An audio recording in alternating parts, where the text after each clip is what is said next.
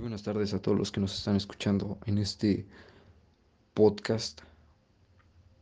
Pues a continuación vamos a hablar de un tema que se nos hace bastante interesante, que es la guerra contra Estados Unidos. Mi equipo está conformado por Ian Cortés, Jafet Luna y su servidor, Jared Vibresca.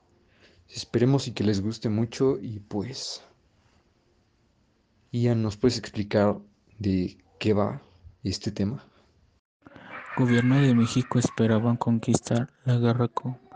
la guerra comenzó cuando el presidente más corrupto ordenó preservar la República de Texas, por lo, que, lo cual envió un ejército que debía situarse en la que pretendía que fuese la frontera con México.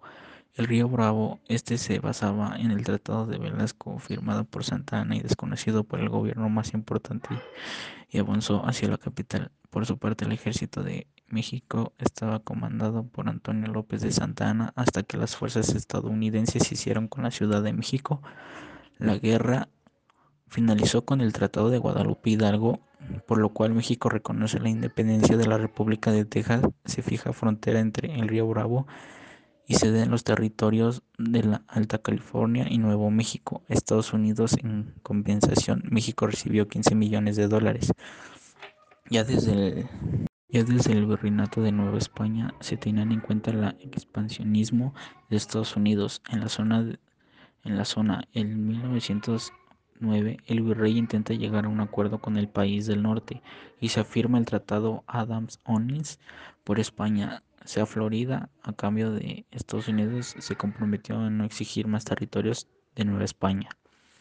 Ambos casos las ofertas fueron rechazadas a partir de 1830 34. Colonos estadounidenses se establecen en Texas con las condiciones de convertirse al catolicismo y no de tener esclavos. Esto generó malestar entre los mexicanos que vivían con malos ojos. El hecho de que se coincide es de facilidades a los colonos, pero por su parte los colonos estaban inconformes con la prohibición de la esclavitud y la obligación de ser católicos. Esto generó una crispación general entre ambos lados. La situación empeoró cuando Santa Ana impone su gobierno centralista y represivo. Muchas gracias, Ian, por la información.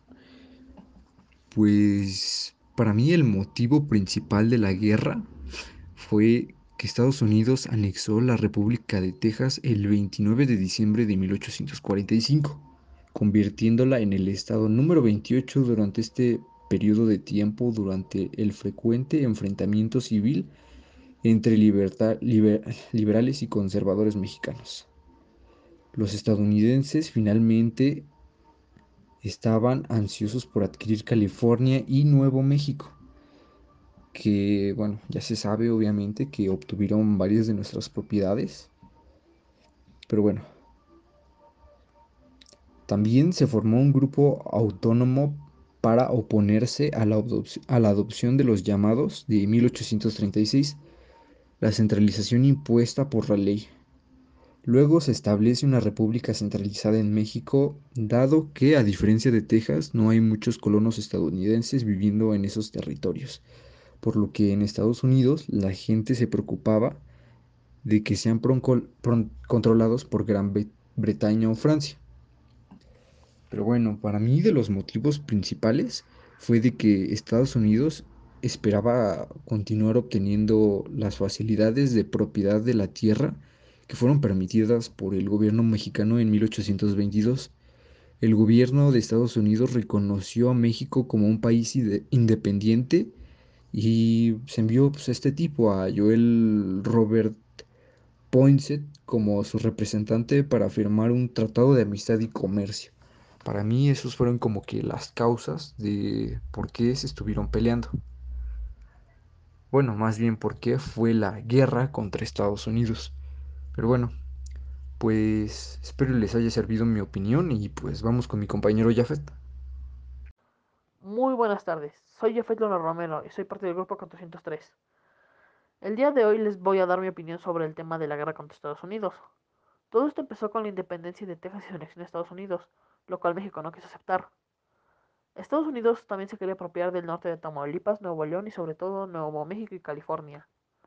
Esto ocasionó distintas batallas que México fue perdiendo.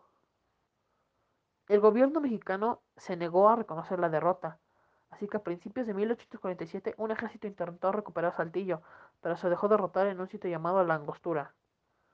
A fines de 1846, todo el norte de México estaba en manos estadounidenses. Así que después de varias batallas y muertes, mm, el, el, día 2 de febrero de 1848 se firmó el Tratado de Paz y México quedó reducido a la mitad de su territorio. Yo opino que México hizo mal al no aceptar la derrota desde un principio, ya que eso solo ocasionó más muertes innecesarias y al final, sin importar la sangre derramada, se perdió medio territorio mexicano. Bueno, muchas gracias por su atención, esta fue mi opinión. Muchas gracias por tu opinión, Jafet, nos pareció muy interesante. Espero y también les haya parecido interesante nuestra primera emisión. Muchas gracias a la profesora Tlanesi. Y pues, gracias por habernos escuchado. Espero que hayan tenido un excelente día, una excelente tarde o una excelente noche. Mi nombre es Jared Vibriesca y muchas gracias por todo. Yo me despido y nos vemos hasta la próxima.